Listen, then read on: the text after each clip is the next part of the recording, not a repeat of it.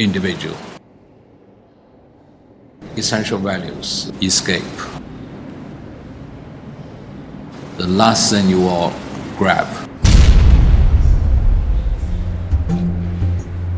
Refugee crisis, dignity, human condition, human rights situation. This is a very sad situation. Today's politics, you know, in Europe, in globally, is developing uh, very uh, dramatically.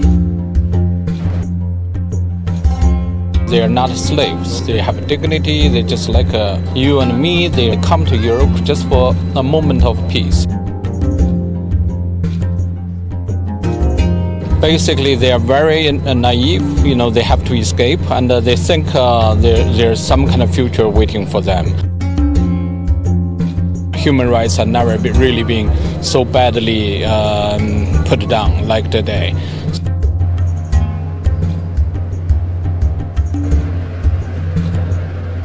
What happened to our humanity? What happened to our 21st century?